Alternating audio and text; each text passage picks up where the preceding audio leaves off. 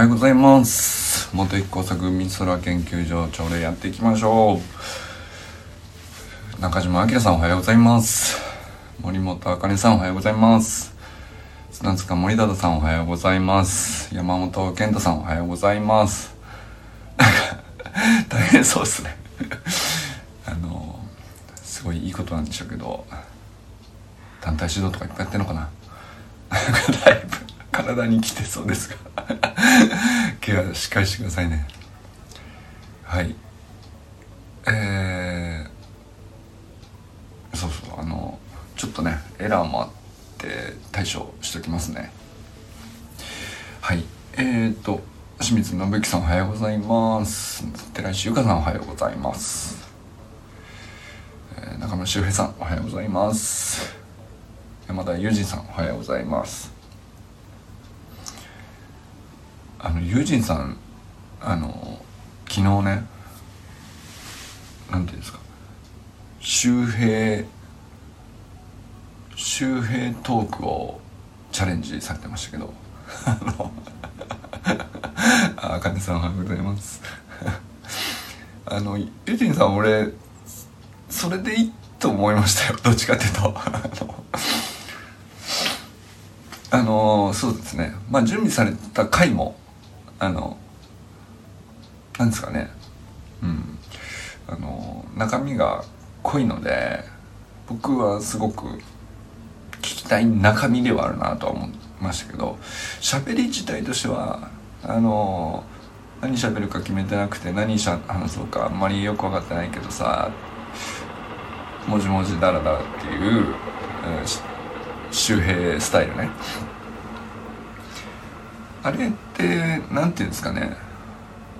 あのやっぱり友人100%になるんですよ。何ていうのか。作られてない感じがさうまくないければうまくないほどあの実際あってもこういう感じで話せそうだなっていうのが伝わることの方が僕は安心感があるかなと思ってて。獣医さんってさ、まあ、いろんな側面あると思うんですけどあの飼い主さんに対して、うんとまあ、正しい知識もあり正しい対処の提示も必要だし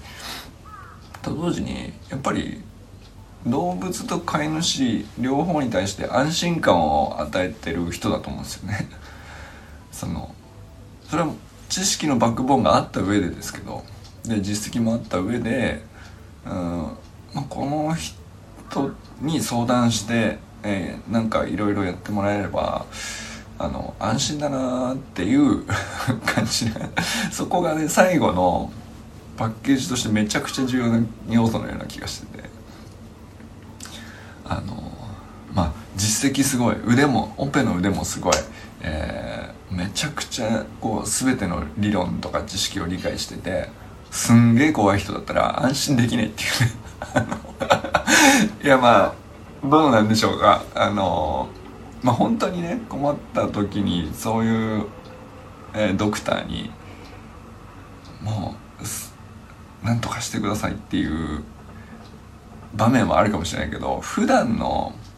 まあ、ちょっと調子悪いんです。でこのこの状態を良くしてあげてほしいですっていうま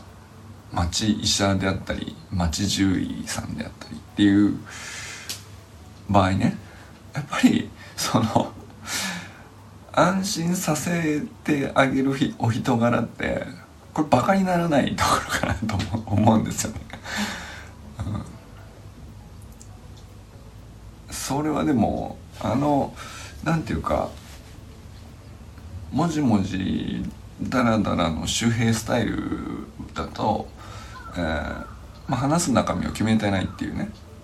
で何話そうかなって思いながら喋ってるとさまあ本当にその素の部分が出てくるっていうかでまあ本当100%隠さずになった状態でこういうことを喋る人なんだっていうところまで見せる人って普通そういないからね。でもそれがあそこで聞けるっていうのは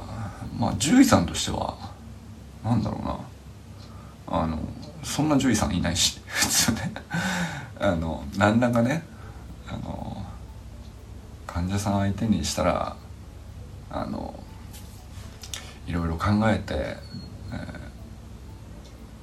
ー、言葉も選んで話されていると思うんだよ。でそれも分かってるよね。来てる方もさ。とはいえ本当に優しい人なんだなみたいなところをどっかで感じてると思うんだよね。でそれはああいうなんかそのノープランのさ何もポジション取ってないというかあのテーマも決めてませんっていう、うん、まあ、好きだらけと言いますか。まあ周平さんはそれにさらにお酒が加わるんで好きだらけ以上もうなんていうかそこまで見たくていいんじゃないっていう。状態ですけど。まあなんかそうユージンさんの隙を見せた感じっていうのはまあある意味俺はすごくプラスになるんじゃないかなと思いましたね。なんか聞いてみて昨日ね。あのすげえ良かったっすね。うん。そのまあだからその役に立つ情報を仕入れに来てる人にとってはなんだろうな。あのいつもみたいに獣医さんってこういうことをこういう考えで、えー、こういう活動に取り組まれているんだとか。例えばその猫のお話で、えー、餌をやるやらない問題とか社会問題に対してこう考えてるとか。あれってその直接獣医さんのとしての立場からそのテーマを決めてちゃんと話していただいた方が僕らも知らなかったことだから。知れてよかったっていう情報に意味があるところもありますよね。なんですけどそうじゃない回もあっていいじゃないっていうね。昨日のは俺はそうすごく好きですね。うん。あの文字文字トーク流行ればいいのにと思ってます。あのすごく気に入ってす僕もともとその周平さんにもじもじダラダラ喋れば周平さんのキャラに合うんじゃないかと。言ったのはあのモデルがいまして、まあ、 Voicy っていうねあのもうちょっとパーソナリティちゃんとこう選出して審査があってまあハイクオリティパーソナリティが配信してる音声配信のアプリあるんですけど、まあ、僕そこでキングコングの西野明を聞いて、えー、YouTube 講演家の鴨頭義人さん聞いてでその後にですねあの吉原光夫さんっていうあのミュージカル俳優さんで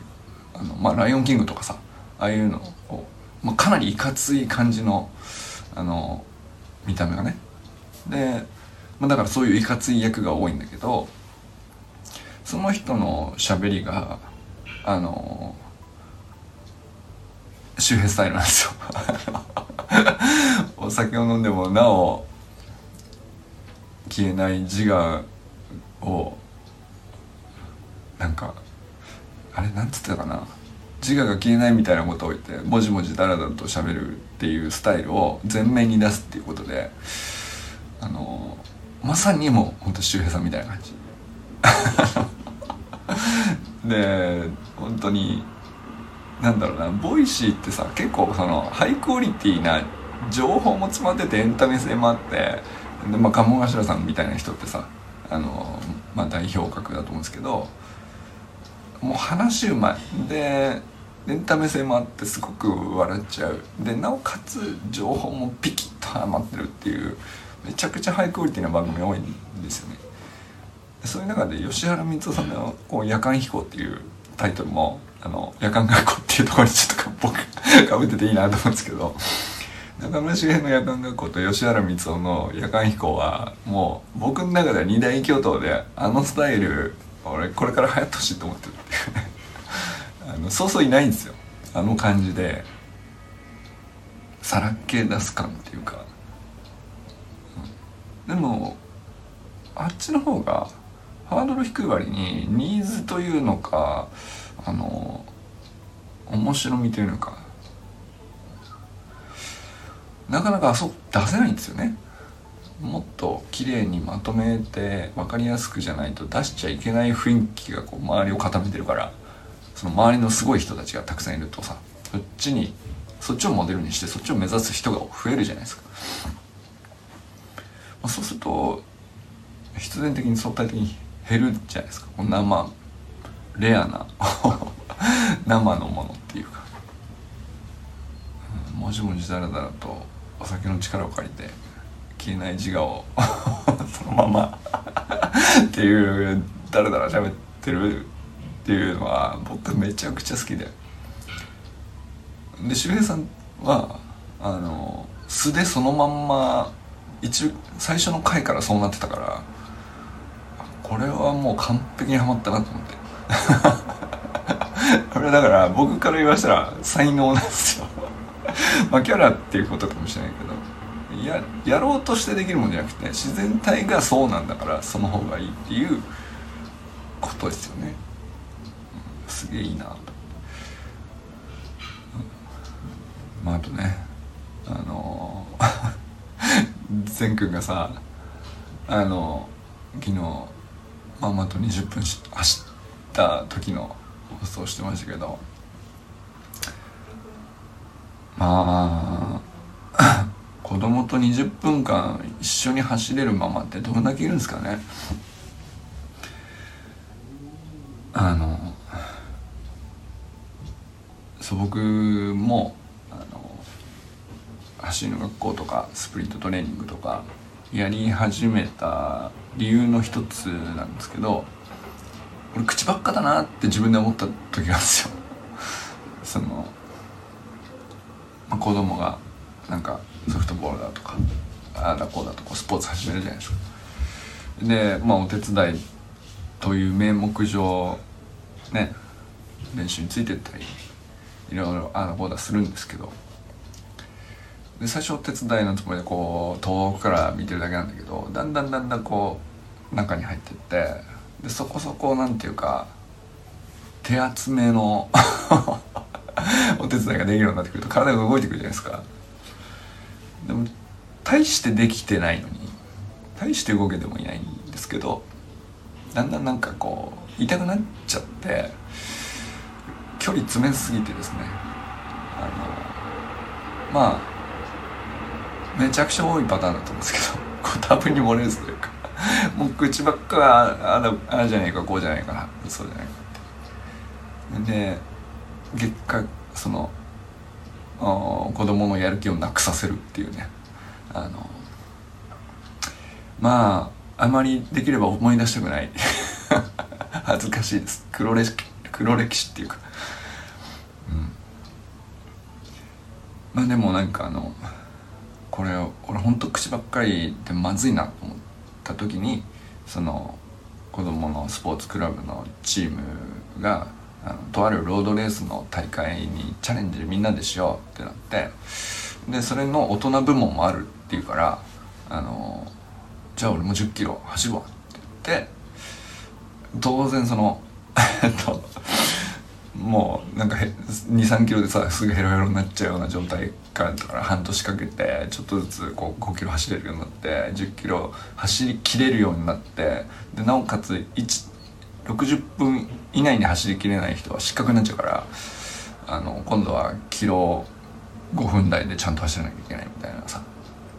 ことをやりだして あっちこっちバキバキになりながらあなんかそのこういうことを分からずにこのさやっても報われない期間が結構長くあったりとかさでも粛々やってたらちょっとずつ伸び始めるみたいなこうフェーズがいろいろあるんですけど。それを知らずにさあのこうしこうやって走るんだとかああ やってやるんだとかこうやって動かすんだとかこうやって投げるんだとかさ。口ばっかり言ってたなと思って。本当になんか死ぬほどしんどかったですけど。まあね。でも良かったですね。あのそれを分かってないで言っちゃダメだなって改めて思いましたよね、うん、っていうね黒歴史があるんでその20分走る息子にこうちゃんと一緒に並走できるっていうか一緒に走れるどんだけ、えー、なんですかこのリスペクトのさらに上って何て言うんですか崇拝ですか？わかんないけどあかねさんすげえなと思いましたね。あのそれを息子が音声配信でお母さんと20分一緒に走ったっていうことを話しててさあの事実を言ってるだけだと思うんですけどそれがどんだけすごいことかですよね、うん、いやなんかあのたまたまじゃ起こらないことだし、うん、まあ善との向き合い方の距離感から善の努力もそうだし、まあ、ママの試行錯誤もあるんでしょうけど、まあ、それいろいろ噛み合わなかったらああいうこ放送の中身にならないなっていうことを喋ってたなと思って。まあ話だけ聞いたら何気ない話だと思うんだけど成立しないよあれっていう。普通、うん、と思いましたよね。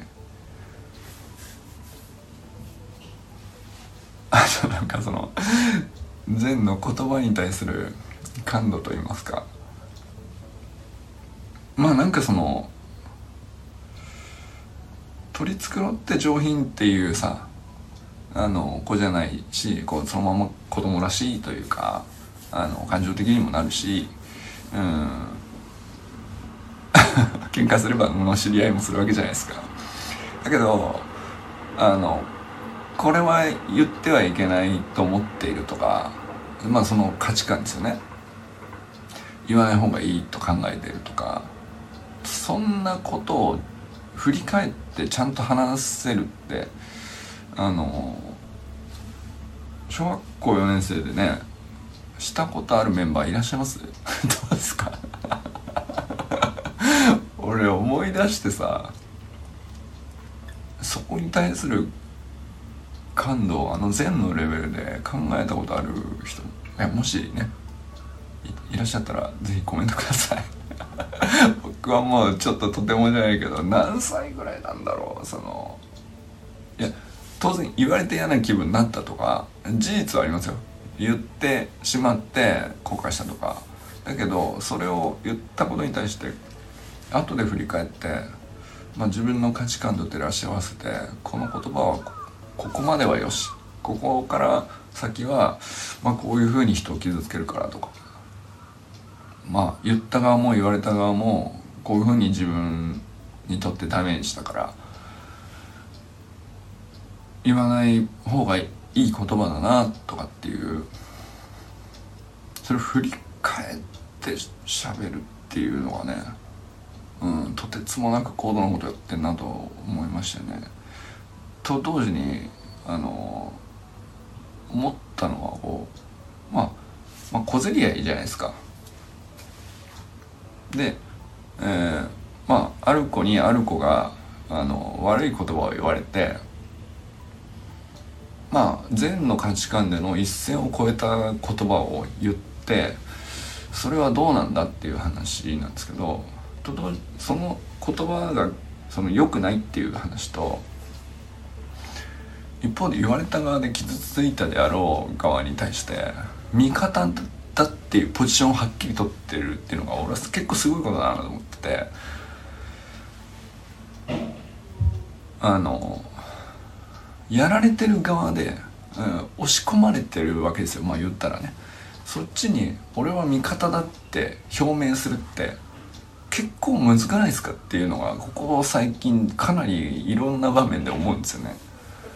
あのこれ最初に思ったのがあのワールドカップにドイツ対日本で、えー、リュディガー選手と浅野選手が競った時に、えーまあ、リュディガー選手がちょっと一風変わったステップを踏んだように見えてそれがあの煽ってバカにしてるんじゃないかという問題に取り上げられたんだけど、まあ、走り学校でスプリントを学んでる人はほぼ全員あスプリントやっとるっていうふうに気づいて、まあ、昨日ね和田校長の公式見解も出ましたけどコメント欄めちゃくちゃ盛り上がっててあ走るそう走る学校を知ってる人たちはもうほぼ全員分かってましたよね。あのすぐ思い出しましたって。だからその世の中と真逆のコメント欄になってるんですけど。あのあスプリント思い出しました。やっぱりそうですよね。っていう、うコメント欄になってて。で一方ではその例えばヤフーの記事とかではリュウリガー選手がおかしなステップを踏んで、えー、煽りだったんじゃないかとか侮辱行為として取られかねないんじゃないかとかうんまあ舌を出してたとかああるんですかね。あユンジさんおはようございます。それでそれのまあその記事に対して「そうだそうだ」っていうコメントがたくさんつくのはいいとしてあのまあその中にもあれ実はスプリントなんですよっていうコメントが一つ入ってたりするんですよ。もう0.1%ぐらいですけど。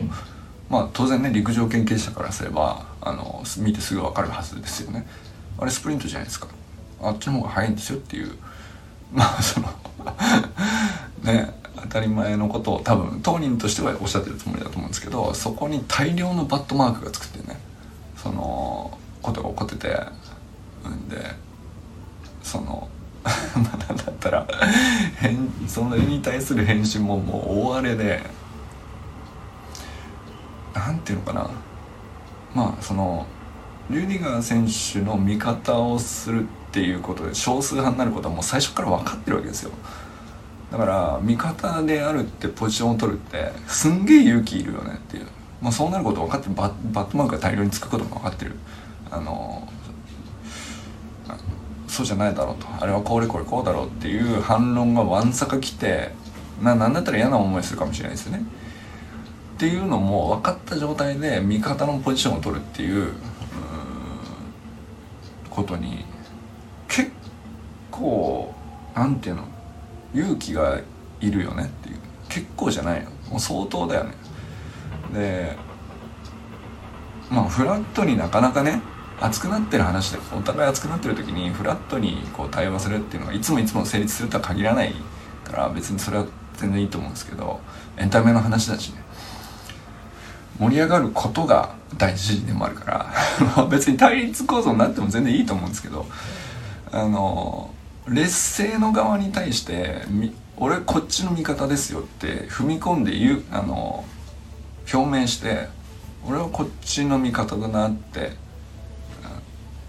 内心を持ってる人はたくさんいると思うんだよ。でも表明する人は少ないよね。めちゃくちゃ勇気いるから。その1人目が一番勇気いったはずで。でそれを乗り越えたのにその2人目はそれよりも確か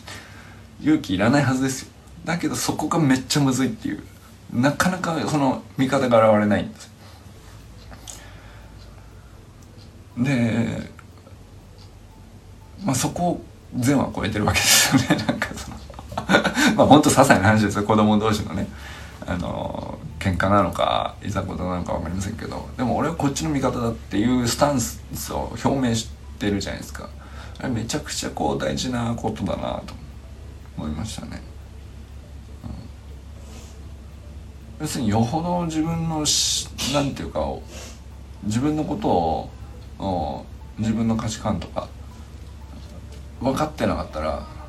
ポジションをこっちだって決めれないし決め内心決まってたとしても表明できないしっていう2段ぐらいこう壁があると思うんだけど。でみんなこうサイレントマジョリティってよく言いますけど黙押し黙っちゃうわけですよね。守ってあげたいのに、えー、味方をしたら自分も叩かれるんじゃないかっていうとこで恐れを感じるのでなかなかこう俺はこっちの味方ですって言えない。っていうね。うん、それをなんかお見事だなと思って。ゼはその言葉は一つに対して自分は今後考えるもあの見えてる上で俺は言われた側のこっちに対して味方するよって言ってるわけですよ。でまあだからそのね言った側が良くないっていうことを、うん、諌めることもあの一つの方法かもしれないけどそれ良くないぞと。その子にやめさせるっていうのも一つの手段だと思うんだけどあのなんかそっちばっかりにフォーカスしすぎかなっていうね、うん。まあ、例えばいじめだとか炎上だとかまあいろいろある時にその誹謗中傷とかさ誹謗中傷良くないとかいじめは良くないとかあのそっちをやめさせるっていう、う方法というかこれ問題をどうやったらこの人たちのいじめをやめさせたらいいんだろうなくせるんだろうかとか誹謗中傷をなくさせるんだろうかとか炎上が起こらないようにできるんだろうかとかそっちにフォーカスいってる気がするんですけどじゃなくて、えー、攻撃された側の味方さえたくさんいることさえこう表示できれば弱まると思うんですけどね 僕はねそのいじめ自体も誹謗中傷自体も。そのサイレントマジョリティが ちゃんとその攻撃されてる側の「俺こっちの味方です」って言って大量にこう壁を作ってあげるとさあの相手もまあそのやめないかもしれないけど少なくともやられてる側にとってはさあのそっちの方が あの本当は怒ってほしいことなんじゃないかなっていうね。要するにこう多勢に無勢になっちゃって理屈が通らない状態でこうアンコントロールになっちゃうのでそうするともう何を反論しようがこう何を説明しようがそのもう孤軍奮闘になっちゃうとさどういう事情があったとかいろいろあると思うんですけど言われてる側は言われてる側で言い分があってまあ言ってる側の理屈がどうおかしいとか言ってる側にどうやら誤解があるとかとそれをこう一生懸命解こうとしてるんだと思うんですけどそういうなんていうか揉め事っていうかあった時に。それ解けないと思うんですよね。あれだけこうヒートアップして感情のエネルギーがこう増幅しちゃってる時にそこ解けないから、まあ、まずはなんかその孤軍奮闘にさせないっていう見方をそっち側も増やして俺こっち側のスタンスを取る人が大量にいますっていう状況をまず作ってあのまあ戦う必要はないですけどうん一人だけ集中放火っていう状態には体制としてならない状況に持ってくっていうのがまず先なのかなっていうね、うん、俺こっちの味方ですって、えー、先に言う方がいじめをなくそうよりはあのまず先に大事なのかなっていうことをねちょっと思ったりしましたよね。うん、まあだからその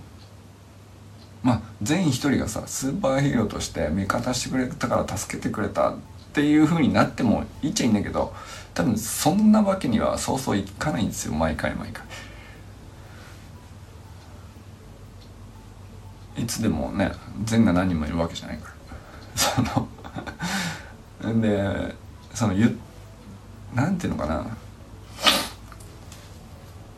まあお互いねその口悪くなっちゃうみたいなことぐらいだったらさあの大したことじゃないからよくあるわけじゃん。でそれをいちいち諌めるのも違うんだよ多分ね。よく言ってるよその辺で。そこら中でこうね汚いことは飛び交っちゃってるんだけど。でそれをなんか全部ダメとか潰すその言っちゃダメみたいな感じで規制かけていくよりもあの言われた側が傷つかないようにそっちの味方を増やすっていう、うん、